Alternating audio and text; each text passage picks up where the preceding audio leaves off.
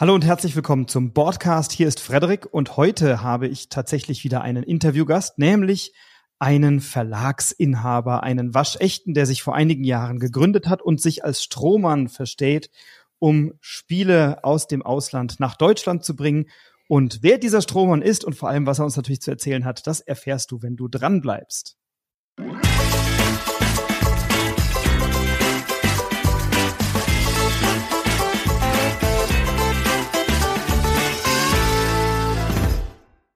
Ja, bei mir ist heute der Marcel Straub und äh, der Name Strohmann ist kein Zufall. Ich habe es eben schon gesagt, du begreifst dich als Strohmann, um fremdsprachige Spiele, die positiv besprochen, rezensiert oder wahrgenommen sind, für Deutschland verfügbar zu machen und hast demzufolge vor einigen Jahren den Verlag Strohmann Games gegründet. Herzlich willkommen, schön, dass du da bist. Hallo, schön, dass ich da sein darf. Ja, ich freue mich sehr auf unser Gespräch, ähm, denn ich kenne erstens einige Spiele von dir und zweitens interessiert mich natürlich, wie kommt jemand auf die Idee, ja durchaus aus einer etablierten beruflichen Situation heraus, du warst oder bist, glaube ich, Interimsprojektmanager auch noch an der einen oder anderen Stelle, dann einen Spieleverlag zu gründen. Was hat dich denn dazu bewogen? Was war da der entscheidende Schritt? Ja, die, die Option ergab sich, beziehungsweise der Gedanke ergab sich einfach so, das Hobby zum Beruf zu machen. Ähm, äh, du hast gerade schon gesagt, Interim Manager, das ist aktuell, muss das erstmal pausieren äh, zu Beginn oder teilweise während der Verlagszeit lief das noch parallel. Aktuell ist es nicht mehr so machbar. Äh, kann aber durchaus sein, dass man, dass es zukünftig wieder vielleicht, zumindest teilzeitmäßig, da ein bisschen da reinrutscht, weil ähm, um alle gleich mal zu enttäuschen, als, äh, als Verlag wird mir jetzt nicht zwingend reich. Äh, und da ist natürlich die andere Geschichte als Interim Manager so ein bisschen lukrativer äh, und finanziert vielleicht auch die andere Sache, wobei ich jetzt nicht hier äh, weinen möchte. Also es ist auch nicht so, dass wir jetzt zu, also hoffentlich zumindest aktuell ist es noch nicht so, dass man zuzahlen müsste, aber ist halt trotzdem eine andere lukrativere Sache. Ähm, aber der größere Spaß ist natürlich auch auf der auf der Verlagsseite und das ist genau der Grund eben, dass man dann mal überlegt, vielleicht das Hobby zum Beruf zu machen, um da vielleicht so ein bisschen umzus umzusatteln und äh, ja, ich will nicht sagen, dass das andere keinen Spaß macht, aber das ist natürlich noch eine ganz andere Nummer, die man dann da dreht. Und so habe ich mich dann entschieden, ja, jetzt, jetzt probierst du das mal. Äh, ich bin natürlich auch beruflich so ein bisschen auch, na, vorbelastet will ich gar nicht sagen, aber habe schon Erfahrungen gesammelt im Distributionsbereich, äh, in, in Unternehmen dort, im Finanzbereich, wo ich eigentlich herkomme, also Buchhaltung, Controlling. Also kann auch mit Zahlen so ein bisschen umgehen äh, und habe dann eben überlegt, was wäre denn was, was ich, wo ich, also ein Bereich meiner, meiner Hobbys, wo ich da mich vielleicht dann professionalisieren könnte. Und dann kam eben der Gedanke mit diesem Brettspielverlag. Und gab es da etwas, was du den Anstoß gegeben hat? Also ich meine, wenn du sagst, ich bin Kaufmann, ich bin Unternehmer, das bin ich auch, ne? also Kaufmann nicht, aber immerhin Unternehmer. Ähm, und dann ist aber der Weg zu sagen, ich mache mich jetzt als Verlag selbstständig und guck mal, ob ich nicht im Ausland irgendeine schöne Lizenz finde, die ich für Deutschland verfügbar machen kann. Das, ist ja nicht wahnsinnig naheliegend, dass man morgens aufwacht und sagt, ach, das mache ich jetzt mal eben so nebenbei. Das ist ja schon eine vermutlich lebensverändernde oder zumindest sehr stark beeinflussende Entscheidung. Wie, wie ist es zu der Entscheidung gekommen? Auch eigentlich so, eigentlich so wie du sagst. Also ist natürlich schon also, also, also verändernd im gewissen Sinne. Klar, äh, das Leben ist danach ein bisschen anders. Die Art Tätigkeiten, die man macht, ist ein bisschen anders. Man springt natürlich auch so ein bisschen ins kalte Wasser. Ähm, natürlich macht man sich vorher Gedanken, was sind dann Themen, die da vielleicht dann anstehen, was sind Bereiche, wo man äh, denkt, die kann man gut stemmen, was sind Bereiche, wo man denkt, okay, da muss man noch so ein bisschen, ein bisschen reinwachsen. Und zum Beispiel so ein Thema wie jetzt die ganzen ähm, Design-Produkte, also Adobe-Produkte, so ein Illustrator, ein InDesign oder ein Photoshop, äh, mit denen halt durch Lokalisierungen oftmals äh, gemacht werden, sind natürlich Bereiche, mit denen ich mich vorher gar nicht ausgekannt habe, wo man sich einfach so ein bisschen reinfuchsen muss. Aber ansonsten äh, ging das schon sehr, sehr stark in die Richtung. Natürlich, wie gesagt, man macht sich vorher Gedanken als Kaufmann dann auch, ja, wie kriege ich denn die Sachen an Markt? was sind denn so Größenordnungen? Ich habe dann auch, äh, hatte natürlich vorher schon so ein bisschen äh, Verbindungen zum einen oder anderen Verlag, den ich halt von, von meinem Hobby von vorher schon kannte. Habe da mal so ein bisschen angeklopft, mal angefragt, um da so ein bisschen einen Eindruck dazu bekommen. Ja, ich kenne auch den einen oder anderen Autor, die mir, der mir eher davon abgeraten hat, eher so, als ich das, den Gedanken ihm gegeben hat, er hat mir die Hände über den Kopf geschlagen, lass das, um Gottes Willen, da kannst du kein Geld mit verdienen, da wirst du arm.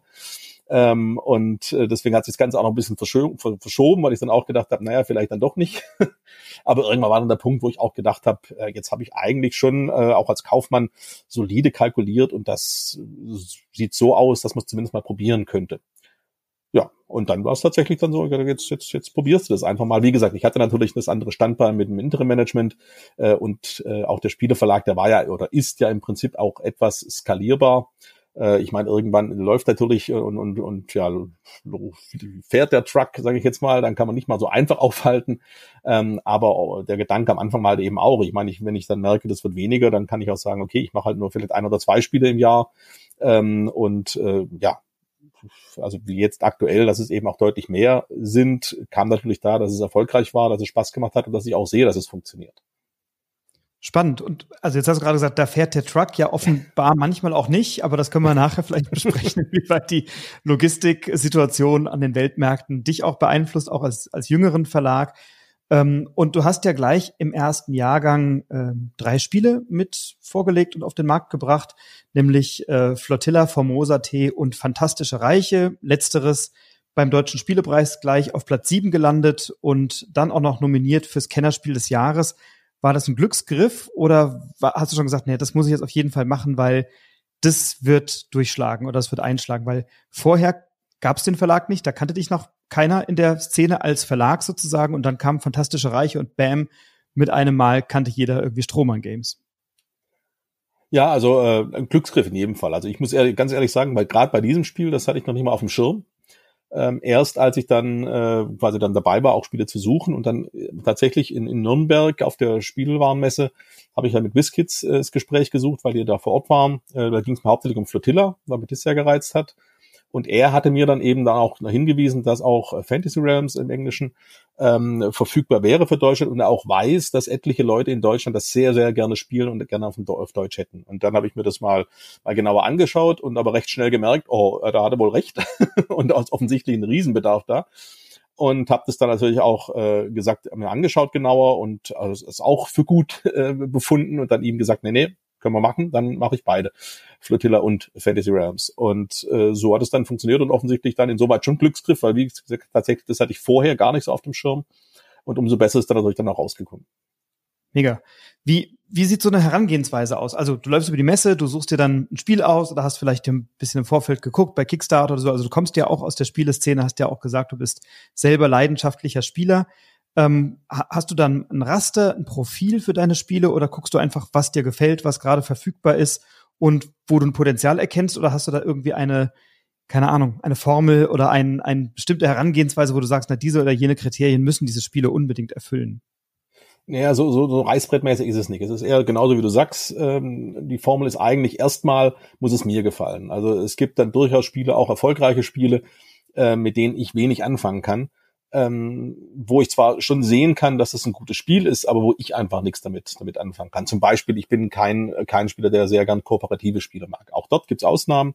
Ich mag zum Beispiel so deduktive äh, kooperative Spiele, also die Crew könnte man darunter zählen oder auch andere, äh, aber das sind eher die Ausnahmen. Sobald es dann in Richtung ähm, so, so äh, Pandemie geht, äh, also wo es, wo wo, wo ich auch schon gespielt habe und wo ich auch so denke, da ist eine, wird eine super Atmosphäre geschaffen, aber das Spiel als solches finde ich meistens, also mich stört meistens dieses Alpha-Spieler-Problem weil entweder bin ich dann der Alpha-Spieler, der will uns aber nicht sein, ähm, oder der andere sagt dann, redet dann zu viel und äh, wenn ich wenn ich dann aber auch nicht sein möchte, dann muss er mich zu arg zurückdrehen und das sind dann einfach so so so Aspekte, die mich dann da immer immer immer zurückholen.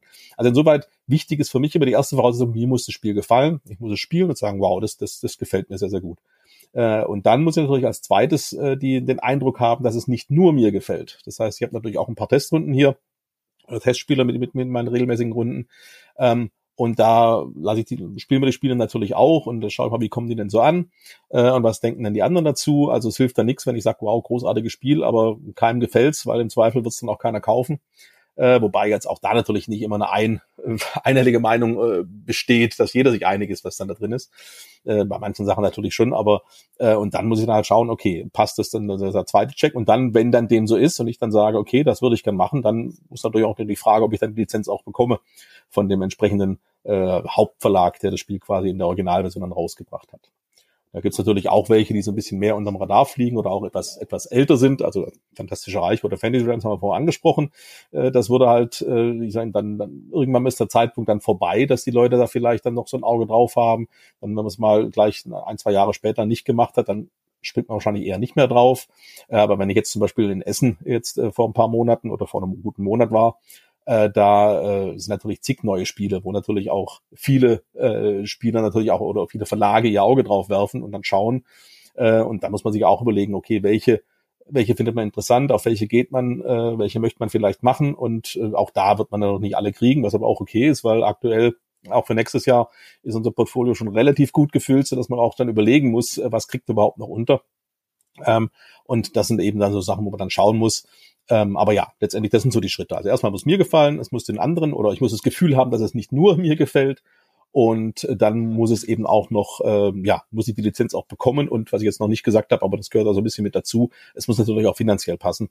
Mhm. Ähm, es hilft natürlich nichts, wenn es jetzt ein, ein Spiel ist, äh, und die, die, der EK, die Kosten, die dann der andere, der, der Verlag an Lizenzen oder Produktionskosten aufruft, sind so hoch, dass ich einfach auch nicht das Gefühl habe, dafür kann ich das Spiel äh, also logischerweise, wenn ich dann den UVP für Deutschland dann darauf auf der Grundlage der Kosten festlege, damit kann ich das Spiel vermarkten. Mhm. Das passt natürlich auch nicht immer, wo ich dann auch sagen muss, äh, nee, dann, dann wird's leider nichts. Mhm.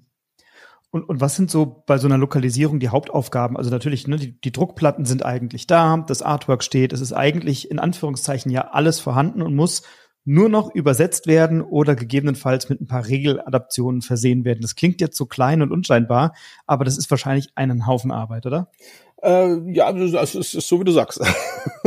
ähm, es ist also in der Regel, wenn wir lokalisieren, produziert, produzieren wir ja nicht selber, sondern wenn jetzt äh, wir ein Spiel machen, dann ähm, springen wir quasi bei dem Hauptverlag äh, mit, mit ins Boot äh, und der produziert weiter selber und schickt uns dann die Dateien. Ich hatte es vorher schon gesagt, das sind unterschiedliche Formate können das sein, was ein bisschen, teilweise ein bisschen anstrengend sein kann, weil halt eben nicht jeder Verlag äh, mit dem, ja, Standard will ich jetzt gar nicht sagen, aber mit dem, mit dem Besten arbeitet, oder das Beste ist auch zu falsch gesagt, aber mit dem, was dafür geeignet ist. Ähm, ist, also teilweise kriegt man halt dann Dateien in einem Format, wo die etwas an, ja, etwas schwieriger und risikovoller zu bearbeiten sind. Da ist dann das Risiko auch größer, dass mal ein Fehler äh, vorkommt. Der Klassiker normalerweise wäre ein InDesign, heißt dann die Software, wie gesagt, kannte ich vorher auch nicht. Das ist eigentlich so, so eine ähm, äh, Publishing-Software, also eigentlich, wo man genau für so Regelhefte und so weiter das Ganze macht. Natürlich, wenn man jetzt dann nur äh, Playerboards hat, da ist dann vielleicht auch noch mit Photoshop oder mit Illustrator irgendwas gemacht, was natürlich gerade bei Texten jetzt nicht ganz so komfortabel ist. Ähm, Jetzt habe ich, glaube den Faden so ein bisschen verloren. wo man Frage war, was, für, was für Aufgaben stecken so dahinter, genau. wenn man so ein Spiel lokalisieren will, ne? Genau, und dann bekommt man eben diese Dateien und lokalisiert die. Äh, und tatsächlich ist es so ähnlich, so wie du gesagt hast, eigentlich ist es erstmal hauptsächlich die Übersetzung. Äh, du hast die Regeladaption gesagt. Das geht natürlich in der Regel nicht im Sinne von eine Regel verändern oder eine Regel adaptieren, weil natürlich der, der, der, das Spiel fertig ist und wir jetzt da nicht nochmal an den Regeln was verändern. Äh, was natürlich, das hast du wahrscheinlich gemeint, was wir natürlich machen, ist, dass wir redaktionell das Regelheft gegebenenfalls nochmal überarbeiten. Das heißt, das schauen, sind denn die Regeln, die drin sind, äh, sauber dargestellt, gibt es vielleicht ein paar Lücken, ein paar Regellücken. Das heißt, dann recherchiert man so ein bisschen natürlich auch klassisch auf Boardgame Geek in den Foren, schaut denn so, was sind denn da so für Fragen hochgepoppt äh, und probiert das halt entsprechend im Regelheft vielleicht noch zu ergänzen an der einen oder anderen Stelle, dass das dann eben auch runder ist. Ähm, in selteneren Fällen auch mal probiert man das Regelheft vielleicht auch ein bisschen umzustrukturieren, wenn man das Gefühl hat, ja, das passt anders besser. Ähm, ist aber so ein bisschen schwierig und da sind, bin ich auch immer so ein bisschen vorsichtig mit, äh, denn äh, da verschlimmbessert man auch schnell was. Ähm, natürlich jetzt inzwischen so langsam hat man da schon ein bisschen Erfahrung gesammelt, aber gerade am Anfang äh, denkt man sich auch, naja, das könnte man vielleicht so und so machen, aber ob das Ergebnis dann nachher wirklich besser ist als das, was vorher war, was ja auch schon welche gemacht haben, die sich normalerweise damit auskennen, ist dann auch immer die Frage. Also wirklich nur in, in extremen Fällen, wo man einfach sagt, okay, das sollte man wirklich anders machen da greifen wir dann ein, äh, auch in, auch in die, die Struktur der Regel. Aber in der Regel geht es darum, dass man, dass man sie übersetzt und dass man eben ähm, versucht, wenn es eben offene Punkte gibt äh, bei den Regeln, dass man die eben klarstellt nochmal in der Übersetzung. Wie, wie sieht das so ein Arbeitsalltag bei dir aus? Also wenn du sagst wir, ich glaube, dein, dein Firmenkonstrukt ist relativ schlank, äh, ja. personell von der Aufstellung, wenn ich das richtig äh, recherchiert habe im Vorfeld. Das ist richtig. Also wir ist eigentlich ich. Ähm, ich rede dann immer von wir, weil, wir natürlich, weil ich natürlich das nicht alleine stemme, obwohl es natürlich ich der Verlag bin, aber ich habe natürlich dann äh, externe Übersetzer, die mir, mir zuarbeiten. Ich habe externe Lektoren, äh, die mir zuarbeiten. Ich habe natürlich äh, keine eigene Logistik, sondern äh, habe dann Logistikpartner, die die Ware quasi haben. Ähm, also insoweit wäre es vielleicht auch vermessen, immer von, von ich zu reden. Aber jetzt rein formell betrachtet für, für Strohmann Games selber, das bin eigentlich nur ich. Okay, aber hast Freelancer, mit denen du dann projektweise zusammenarbeitest. Genau, das sind jetzt nicht gar nicht mal zwingend Freelancer, das sind eben auch welche, gerade Übersetzungs, sind halt Übersetzungsbüro teilweise auch mit mehreren Leuten, die sich da eben auf, auf Spieleübersetzungen äh, auch fokussieren, was auch Sinn macht, denn wenn man normal ein Übersetzungsbüro da hat, dann gibt man einen schönen Text, aber dann ist vielleicht die Regel jetzt nicht ganz stringent und verständlich. Äh, da ist es schon wichtig, dass das jemand übersetzt, der sich auch mit Spielen auskennt und weiß, worauf es bei der Spielregel eben auch ankommt. Und wie sieht da bei dir so ein, so ein Arbeitsalltag aus in einem, in einem Ein-Mann-Verlag mit Dienstleistungen oder, oder Freelancern, mit denen du dann zusammenarbeitest? Da muss ja Projekte koordinieren, aber dann hast du noch ein paar Produkte aus den Vorjahren, die dann auch an den Mann und die Frau und die Händlerinnen und Händler gebracht werden dürfen. Wie können wir uns so einen Arbeitsalltag bei dir vorstellen? Ja, also ich probiere es. Ich meine jetzt nach Essen und dann haben wir danach mal ein paar, äh, paar Tage Urlaub genommen. Dann ist man natürlich äh, erstmal quillt dann das, das E-Mail-Poster aus allen Nähten. Äh, aber normalerweise versuche ich so, dass ich, sage ich mal, die ganzen E-Mails, die kommen, und das müssen jetzt nicht nur äh, äh, Spieler sein, die irgendwelche Regelfragen haben oder die fragen, wann kommt jetzt das Spiel raus oder habt ihr da die Deluxe-Version oder was plant ihr da, was plant ihr da.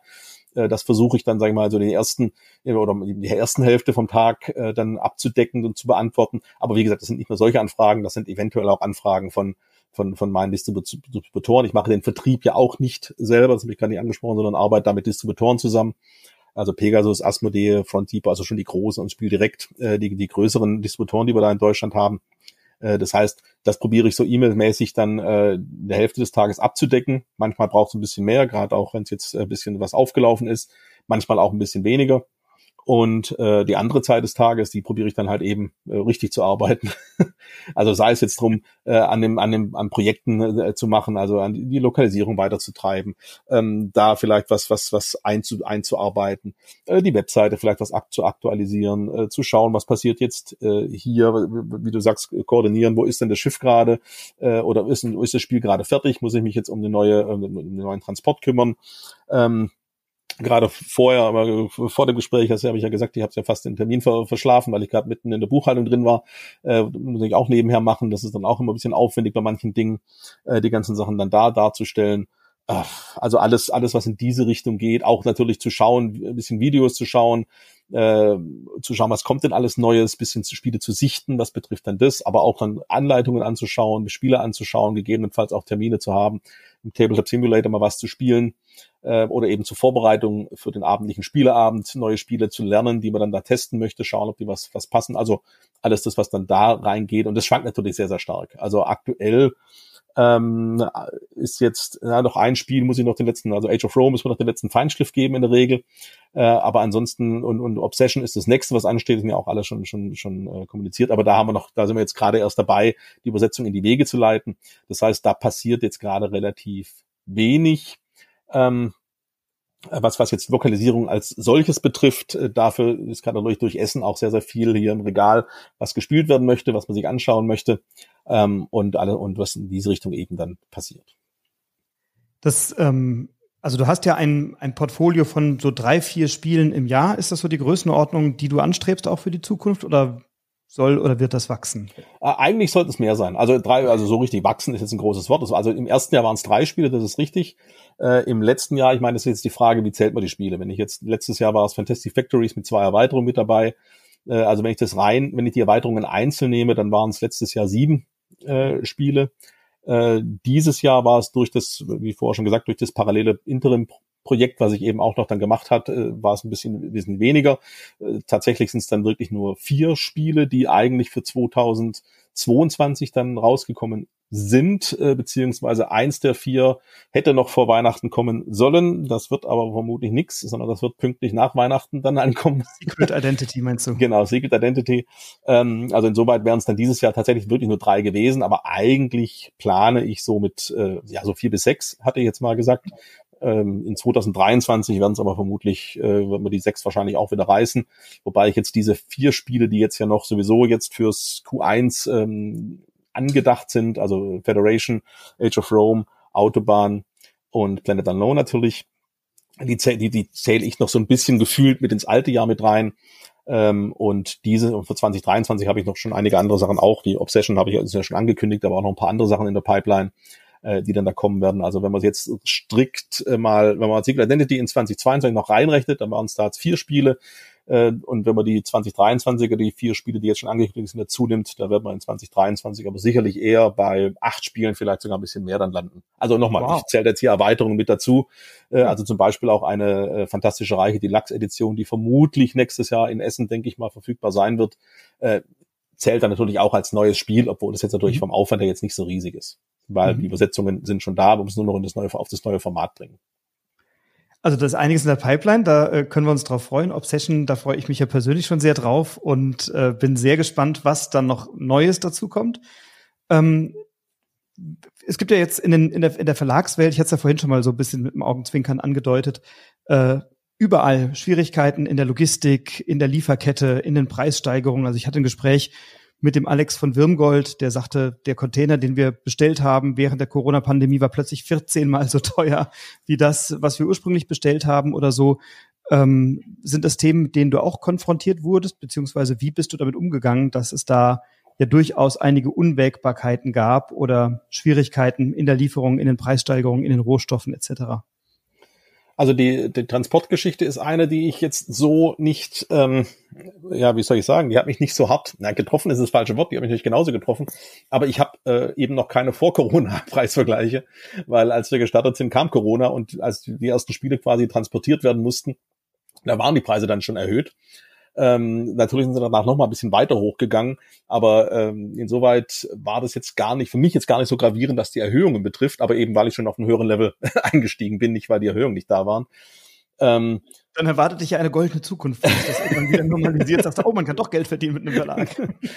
äh, ja, aber äh, der, der Punkt ist eher jetzt, was wir jetzt, oder ja, was, was, was ich jetzt auch gesagt habe, ist, dass wir zum Beispiel die neuen Spiele, die vier jetzt, die ich vorher aufgezählt habe, die jetzt in Q1 hoffentlich rauskommen sollten in 2023, äh, die haben wir jetzt eben noch nicht gelistet und auch noch keine Preise da festgezurrt, weil eben gerade die Transportkosten da wirklich sehr, sehr stark schwanken und nicht so wirklich vorhersehbar sind. Das heißt, was wir jetzt eben gemacht haben als, als Reaktion darauf, ist, dass wir gesagt haben, wir warten, bis die Spiele produziert sind. Äh, werden in der Regel alle in China produziert. Wie gesagt, wir haben da als, als Lokalisierer sowieso wenig bis keinen Einfluss drauf, weil eben der, der wir ja selber nicht selber produzieren. Ähm, aber es ist auch kostenmäßig, muss man einfach trotzdem so sagen, ähm, immer noch das, äh, die Wahl, weil auch der Markt nicht zwingend bereit ist, dann trotzdem so und so viel Geld mehr auszugeben. Äh, aber egal, wir hatten sowieso nicht die Wahl. Ähm, hat für uns aber den Vorteil, in Anführungszeichen, dass wir eben dann so ein bisschen diese zwei, drei Monate Transportzeit, die wir inzwischen haben, die Zeit finde ich fast schon noch ärgerlicher auch als die Kosten, die da reinkommen, weil die eben nicht mehr so überhaupt nicht mehr planbar ist. Und gerade in Essen hat man es gemerkt, dass der eine oder andere eben die Spiele nicht mehr rechtzeitig da hatte, weil sie eben zu lange im Zoll liegen oder weil das Schiff eben irgendwo lange vom Hafen warten musste, bis es rein kann. Aber egal, diese zwei bis drei Monate, die wir dann Zeit haben, äh, bis die Produktion fertig ist und bis das Spiel da ist, ähm, da wissen wir ja die Kosten. Das heißt, sobald die Produktion fertig ist, buchen wir den Transport wissen dann auch, was jetzt speziell in diesem Fall der Transport gekostet hat und können daraufhin dann eben auch unsere Preise dann exakt kalkulieren. Ich meine, natürlich reden wir jetzt hier nicht von riesigen äh, Unterschieden, was die Transportkosten ausmachen, aber es kann schon re relevant sein, ob das Spiel dann eben äh, jetzt bei einem größeren Spiel für 69,90 oder für 74,90 ähm, in, in, in den Markt kommt. Und diese, diese Spanne, die kann natürlich schon durch die Transportkosten dann äh, ja, beeinflusst werden, ähm, wo, wo es dann eben landet. Und ja, insoweit äh, klar, die spielen da eine Rolle und unsere Reaktion war da eben jetzt zu sagen, wir müssen warten, bis die Transportkosten da sind, weil sie eben eigentlich nicht mehr so wirklich, zumindest auf Sicht, nicht mehr so wirklich kalkulierbar sind, erst quasi am, am Tag der Buchung dann einigermaßen fix sind. Ähm, du musst es nicht beantworten, vielleicht ist es ein Betriebsgeheimnis, ich frage trotzdem frech nach. Was sind so die Auflagen, mit denen ihr so kalkuliert am Anfang? Weil da gibt's ja auch unglaubliche Spannen bei den Verlagen. Gibt's große Verlage, die natürlich dann vielleicht einen großen Titel mit vielen tausend, fünf oder zehntausender Auflage mal auf den Markt bringen. Da gibt's auch mal kleinere Verlage, die vielleicht eher mit einer tausender Auflage oder so kalkulieren. Kannst du uns dazu eine Perspektive geben oder möchtest du darüber vornehm schweigen? Nein, ich könnte es allgemein natürlich äh, schon immer sagen, aber das ist wahrscheinlich sowieso kein, kein Geheimnis. Also das hängt natürlich auch vom Spiel ab. Wenn wir jetzt, äh, äh, wir planen für Essen nächstes Jahr, da sage ich noch nicht viel, aber das wird äh, ein sehr teures Spiel sein, das wahrscheinlich oder mit Sicherheit im dreistelligen Bereich sein wird. Ähm, das wird, da wird man sicher eine Auflage machen, äh, wahrscheinlich von 1000 Stück. Äh, unter 1000 äh, geht in der Regel nicht. Das lohnt einfach von den Kosten ja dann auch gar nicht. Auch auf der Seite haben wir noch keine äh, noch keine Kosten, in genauer Kostenstruktur, deswegen kann ich es auch noch gar nicht, also selbst wenn ich sagen wollte, möchte ich es noch gar nicht sagen, weil möglicherweise scheitert es auch daran. Ähm, aber wenn ich jetzt als Beispiel, wenn man so ein Spiel machen würde, dann reden wir sicherlich von einer geringeren Auflage, weil das natürlich auch jetzt keinen, keinen Markt hat, äh, der dann so viele da abnimmt. Ähm, wenn wir jetzt ein kleineres Kartenspiel haben, was vielleicht auch ähm, ein äh, ja, Familienspielniveau hat, dann ist das natürlich mal eine andere, eine andere Größenordnung von Auflagen. Aber auch da reden wir jetzt nicht von, von 10.000 Stück oder irgend sowas, auch noch nie mal von 5.000 wahrscheinlich.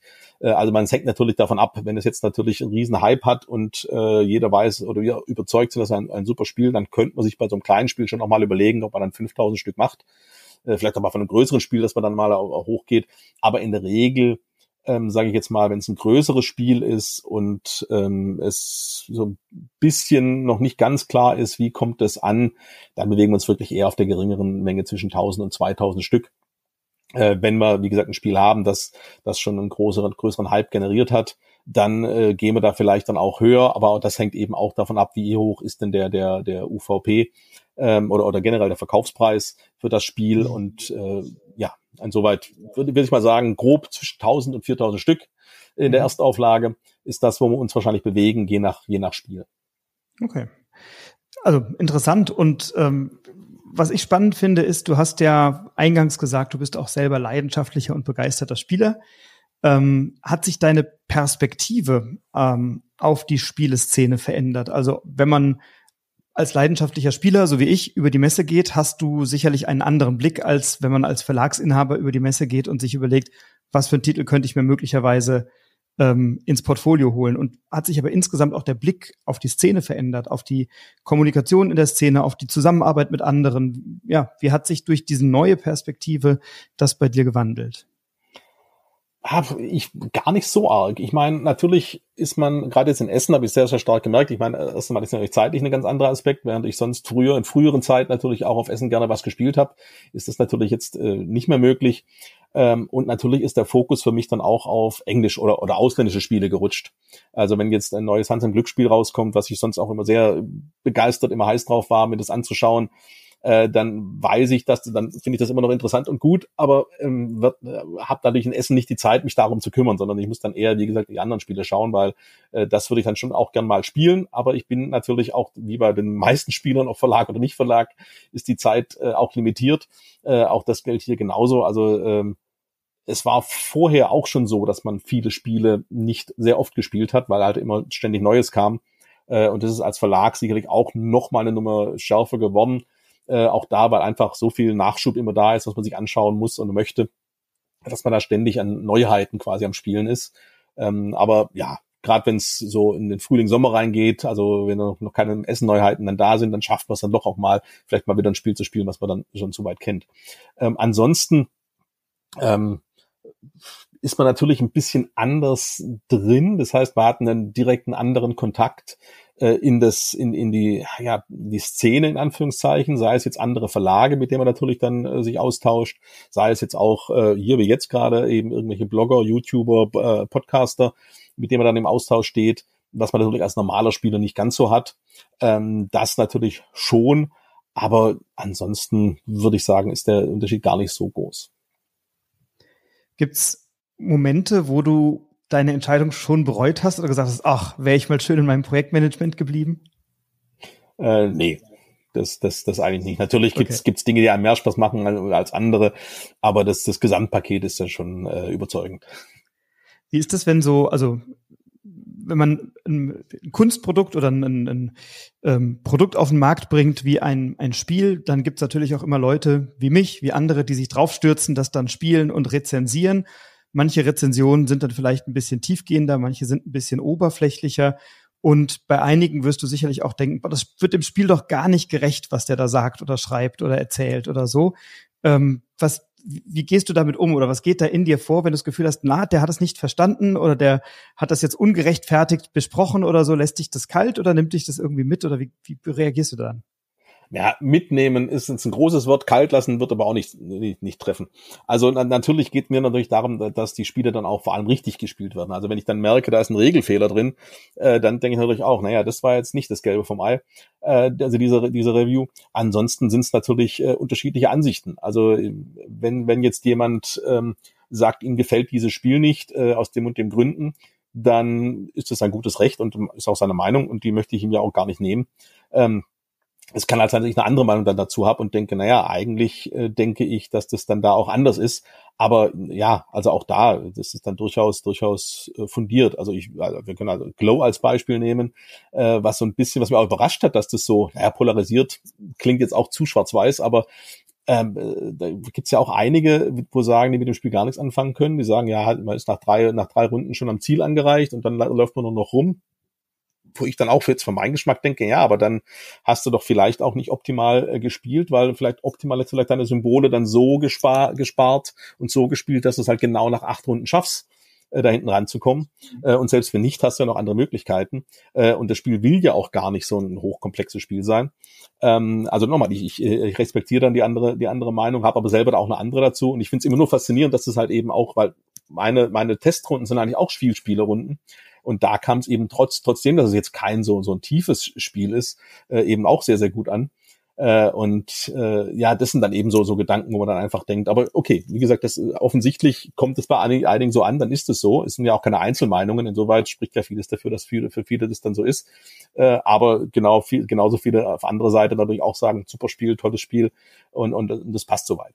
Also insoweit lässt es eigentlich komplett kalt. Ähm, aber äh, wie gesagt, ich lass ja auch andere Meinungen gelten und das ist ja völlig in Ordnung. Ja, also zwischen nicht gelten lassen oder sich darüber ärgern, da ist ja nochmal eine Riesenzone ja. dazwischen so, ne? Genau. Ähm, kannst du Einfluss nehmen, wenn du mit, mit Autoren im Gespräch bist bei den Lokalisierungen, du hast es vorhin schon gesagt, du, du kannst nicht redaktionell da nennenswert einen Einfluss nehmen oder so, aber gehst du dann in einen Diskurs manchmal, warum habt ihr euch so oder so entschieden? Also ähm, ein Beispiel, wo ich total überrascht war, ich kann noch gar nicht sagen, es ist besser oder schlechter, aber ähm, wo ich überrascht war, ich hab, bin ein großer Fan von Fantastische Reich, ich habe das keine Ahnung wie viele Dutzend Male gespielt, bestimmt sind wir schon dreistellig. Und äh, habe mich dann sehr auf Star Trek Missionen gefreut, weil ich dachte, oh, Star Trek liebe ich, Fantastische Reiche ist großartig, Best of Both Worlds, also was soll da schiefgehen? Und dann ist ein Element, äh, nämlich die Basis, der Basiswert der Karte, den gibt's ja nicht bei Star Trek Missionen, sondern es ist dann wirklich ja nur die Abhängigkeit der Karten zueinander, die dann letztendlich den Punktewert bilden. Und wir sind dann auch in ganz anderen Punktebereichen ja unterwegs, äh, wo ich dann total überrascht war und dachte, oh, jetzt gibt's erstens irgendwie gefühlt mehr Kategorien. Ich habe sie nicht gezählt, vielleicht ist es falsch, was ich sage, aber ich glaube, es sind ein paar mehr Kategorien. Und äh, dann ist dieser Basiswert nicht da, der für mich bei Fantastische Reiche immer so einen großen Unterschied gemacht hat, zu sagen, wie, wie kann ich diesen Basiswert jetzt manipulieren? Ähm, und dann hast du eben Star Trek Missionen, ähm, wo sicherlich so eine Star Trek Lizenz auch lockt und attraktiv ist zu sagen, na, das machen wir, gibt schon genug Trekkies, die das dann irgendwie kaufen. Fantastische Reiche hat auch gezogen. Und, und dann ist aber trotzdem eine, eine ja so deutliche Veränderung im Spielprinzip da. Bist, Gehst du da mit den Autoren ins Gespräch und fragst nach? Gibt es da eine Begründung oder äh, sagst du, naja gut, das haben die jetzt so gemacht, das lokalisiere ich eben? Äh, zweiteres, muss ich ganz ehrlich okay. sagen. Also äh, ich habe mit den Autoren eigentlich gar keinen Kontakt. Also wenn ich ein Spiel lokalisiere, dann ist es, also muss man sagen, also normalerweise ein Spiel lokalisiere, dann ist es ja fertig. Dann kann ich da nichts mehr, nichts mehr tun. Wie gesagt, redaktionell, wir können gleich bei Static Mission dann nochmal was, was sagen. Redaktionell ein bisschen was machen, aber nicht, nicht spielinhaltlich was. Ähm, wie gesagt, bei Age of Rome zum Beispiel, die waren ja die beiden Autoren, mit denen bin ich in Kontakt, weil die letztendlich auch den Verlag darstellen. Die waren ja auch in Essen bei uns an einem Stand und haben das Spiel vorgestellt. Also da ist das Spiel natürlich auch noch in, als Kickstarter in einem, in einem anderen Stadium, wo ich natürlich auch mal Rückfragen habe mit Regel, mit Regelfragen äh, oder passt es denn so oder passt es so nicht. Also da hat man natürlich nochmal eine andere, eine andere Geschichte, aber im Normalfall ist das Spiel, wenn wir das bekommen, ja fertig. Das heißt, da kann man nichts mehr ändern. Und wenn ich dann sage, ja, da sind keine Basiswerte drin, mach mal Basiswerte rein, ja, das, das, das geht natürlich nicht. Äh, was wir aber eben gerade machen, gerade bei Missionen haben wir diese Karten, also die, die deutsche Version ist deutlich bunter, in Anführungszeichen, was den Text betrifft, war aber da ähnlich wie bei Fantastische Reiche äh, eben auch Dinge nochmal farblich hinterlegt haben, um genau diese Zusammenhänge ein bisschen klarer darzustellen noch, dass es etwas, etwas klarer rauskommt, weil als wir eben die englische Version gespielt haben, wir auch gedacht haben, naja, das ist jetzt doch ein bisschen, ähm, wie soll ich sagen, etwas, etwas schwierig zu, zu, zu sehen. Ähm, dass, dass, dass die Basiswerte äh, fehlen, habe ich jetzt, wie gesagt, auch, schon, auch da schon öfter gehört. Wundert mich allerdings auch, äh, warum das jetzt äh, störend ist. Ähm, es ist halt anders, ja. Äh, aber insoweit, äh, äh, ja, ich, ich glaube, äh, weil so hat mir Wiskitz das am Anfang auch gesagt, dass ähm, Star Trek Missionen eigentlich den Ansatz, oder sie hatten den Ansatz, Star Trek Missionen noch etwas einfacher zu machen als Fantastische Reiche und Marvel Remix dann nochmal etwas einfacher zu machen. Ähm, ich finde ehrlich gesagt, äh, dass Star Trek Missionen eigentlich, und, und ich vermute, das war der Grund, weswegen die Basiswerte weggefallen sind, Ähm, und auch die, die Wertungs-, also die, die, die Punktwertungen sind ja deutlich niedriger als bei Fantastische Reiche. Ähm, ich vermute, äh, und ähm, allerdings, wir haben jetzt tatsächlich nach dem Spielen auch gesagt, einige Star Trek-Missionen komplexer als, als Fantastische Reiche, durch diese eben deutlich äh, verzahnteren Kombinationen zwischen den Karten. Und haben es ja auch tatsächlich bei uns ja auch als, als einfaches Kennerspiel ähm, ausgezeichnet äh, und nicht als Familienspiel. Muss man fairerweise sagen, Fantastische Reiche haben wir als Familienspiel ausgezeichnet, wurde als Kennerspiel nominiert. Aber gut, insoweit denken wir auch, dass äh, Star Trek Missionen etwas äh, komplexer ist als Fantastische Reiche. Aber ich glaube, äh, diese, diese Basiswerte wegzunehmen, war ähm, ich weiß gar nicht, ob es jetzt gewollt war oder Nebeneffekt war, aber man hat es zumindest so in Kauf genommen, weil man eben wahrscheinlich wollte, es etwas, etwas einfacher zum, zum Rechnen zu haben als äh, eben Fantastische Reiche. Ja, das willst du ohne App ja auch nicht rechnen, ne? Also äh, ohne diese. Auch, auch da, also ich bin bei dir, ich äh, rechne es auch lieber mit App, aber ich kenne genügend Leute, die sagen, um Gottes Willen, lass mir die App weg. Ich will das nur händisch rechnen, weil es auch atmosphärisch dann viel, viel, viel, viel schöner ist, wenn jeder noch seine Geschichte zu seinem, zu seinem fantastischen Reich erzählen kann dazu, während ja. er die, die, die, die Werte zusammenrechnet. Das stimmt, ja. Aber es ist auf jeden Fall die Mehrheit, die da hier mit App, äh, mit der App-Unterstützung dann kalkuliert. Ja also wir erzählen uns auch immer, was wir da gemacht haben, weil wir natürlich auch nachvollziehen wollen, wofür hat sich wer wie entschieden. Aber ohne die App das zu zählen, das ist ja für mich, da kannst du ja doppelt so viele Partien spielen, wenn du es mit der App spielst. Also schon mal ein Argument dafür. Und ich glaube, bei Star Trek Missionen, ähm, man vergleicht es halt so schnell mit, mit äh, Fantastische Reiche. Ne? Und hätte man diesen Vorläufer nicht, und dann muss man sich vielleicht auch selber mal einladen, ein bisschen die Reset-Taste zu drücken in der eigenen Erwartungshaltung, ähm, es funktioniert ja wunderbar, das Spiel. Und das macht große Freude. Ich wollte das jetzt gar nicht irgendwie äh, so darstellen, als hätte ich keinen Spaß dran, aber im Vergleich mit Fantastische Reiche, natürlich ist es sehr nah dran, natürlich kommt es vom gleichen Autor, natürlich ist irgendwie die, der Zusammenhang da und dann fehlt so ein entscheidendes Element und dadurch macht es das ein bisschen zu einem anderen Spiel und man hat ja auch nur ein Drittel der Punkte oder so, wenn man da rausgeht oder ein Viertel. Also ähm, das, aber wenn es ja eben um eine Vereinfachung geht, dann äh, kann ich das gut nachvollziehen. Und es ist natürlich großartig als Tracky, wenn du dann irgendwie Commander Riker ausspielst oder Data oder so. Das ist natürlich dann irgendwie vom Feeling her sensationell. Also. Ja, und vor allem auch die Kombination, finde ich, die dann thematisch dann sehr, sehr, also ich habe ja auch bei der, bei der Lokalisierung das, gerade die kleineren Spiele, die mache ich dann auch noch selber, da hole ich kein Übersetzungsbüro an Bord. Ich mag zwar Star Trek, aber ich würde mich jetzt nicht als, als, als Tracky bezeichnen. Also da waren schon auch ein paar Karten drin, wo ich sagte, hm, das sagt mir jetzt überhaupt nichts und habe da natürlich auch dann recherchiert, nicht, dass ich hier äh, dann äh, die Trackies mich dann äh, ja steinigen, weil ich da irgendwelche Begriffe dann falsch drin habe und da hat man dann gesehen, okay, wo kommt jetzt dieses Artefakt dann genau her und wo gehört es zusammen und dann sieht man auch, wie dann eben diese, diese Texte und diese Zusammenhänge, die sich dann da ergeben, wo die dann herkommen und das macht es natürlich dann auch eben thematisch dann auch sehr, sehr schön. Da werden super schöne Geschichten. Also da, da erlebst du bekannte Star Trek Geschichten einfach nochmal oder setzt sie dann für dich ein bisschen anders zusammen. Also ja, das genau. ist echt sensationell. Wird es denn von Beyond the Sun eine zweite Auflage geben? ich hoffe. Ähm, also äh, die Erweiterung da sieht ganz gut aus. Das, also da habe ich jetzt tatsächlich nach langem Hin und Her auch mal die Dateien bekommen, obwohl der Vertrag noch gar nicht unterschrieben ist. Aber wir haben ja sowieso das Vorrecht, dann auch die Erweiterung zu machen. Also die ist auf jeden Fall äh, im Plan. Auch da, da habe ich auch zeitlich, die ist ja schon bei Rio Grande schon lang unterwegs. Ich hoffe, dass das eine von diesen äh, Spielen von 2023 sein wird, die Erweiterung zu Beyond the Sun.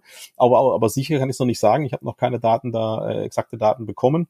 Ähm, und das Grundspiel, ich meine, ganz wenige Exemplare gibt's ja noch, ähm, ähm, ist inzwischen die, Ant also da kommt der Preis jetzt zum Tragen. Wir haben da jetzt zum aktuellen, weil äh, zu aktuellen Kosten müssten wir den UVP deutlich erhöhen. Das heißt, wir werden dann irgendwo bei 90 Euro oder mehr.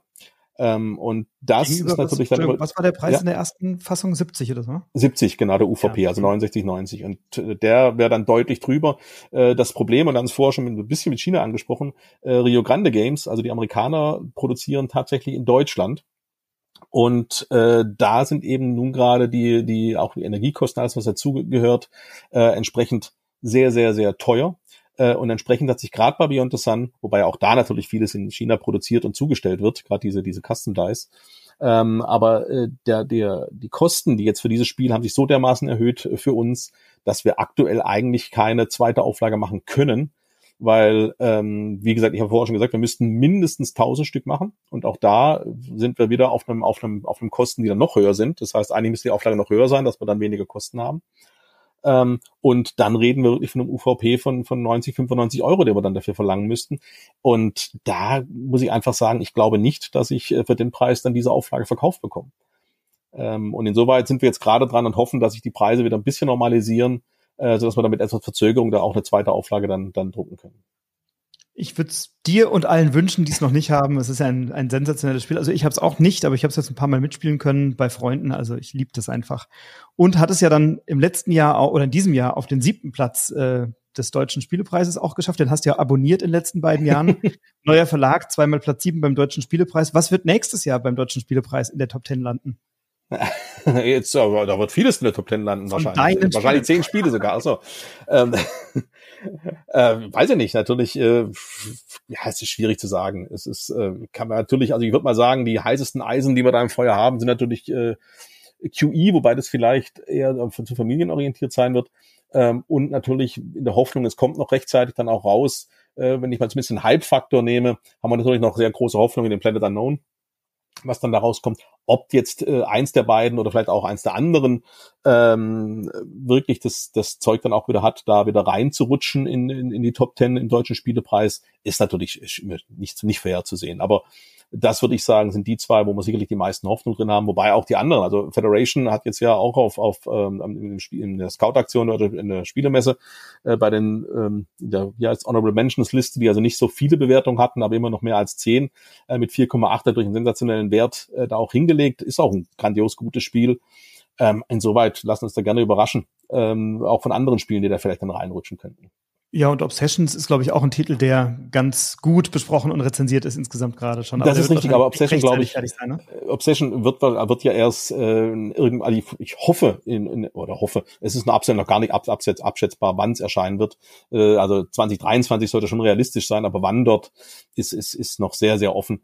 Also intern denke ich, dass vielleicht ein Essen, das ein Essen neuer sein könnte. Und dann wäre es ja äh, zumindest für den deutschen Spielepreis schon, schon zu spät. Das wäre dann schon eher für 2024. Deutlich, ja.